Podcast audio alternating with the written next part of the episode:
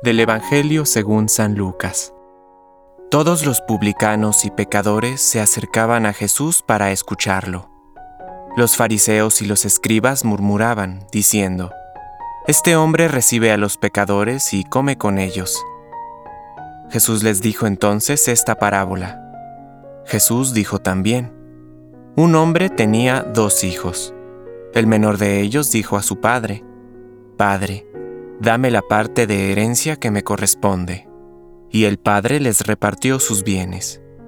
Pocos días después, el hijo menor recogió todo lo que tenía y se fue a un país lejano, donde malgastó sus bienes en una vida licenciosa.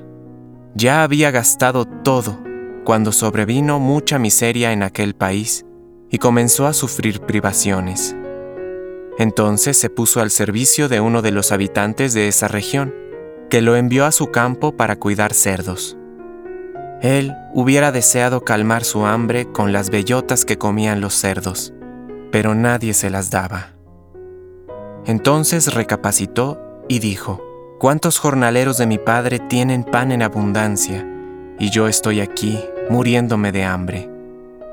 Ahora mismo iré a la casa de mi padre y le diré, Padre, pequé contra el cielo y contra ti.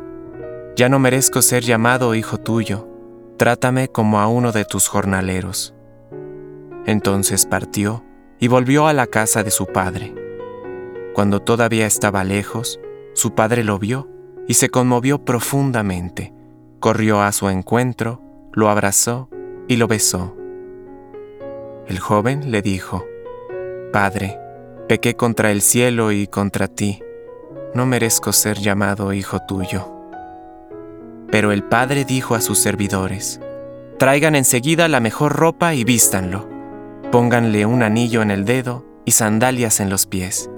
Traigan el ternero engordado y mátenlo. Comamos y festejemos, porque mi hijo estaba muerto y ha vuelto a la vida. Estaba perdido y fue encontrado y comenzó la fiesta. El hijo mayor estaba en el campo. Al volver, ya cerca de la casa, oyó la música y los coros que acompañaban la danza, y llamando a uno de los sirvientes, le preguntó qué significaba eso. Él le respondió, Tu hermano ha regresado, y tu padre hizo matar al ternero ya engordado, porque lo ha recobrado sano y salvo. Él se enojó y no quiso entrar.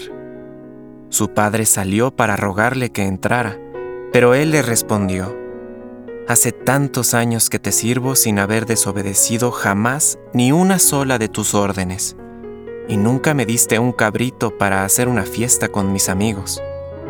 Y ahora que ese hijo tuyo ha vuelto, después de haber gastado tus bienes con mujeres, haces matar para él el ternero engordado.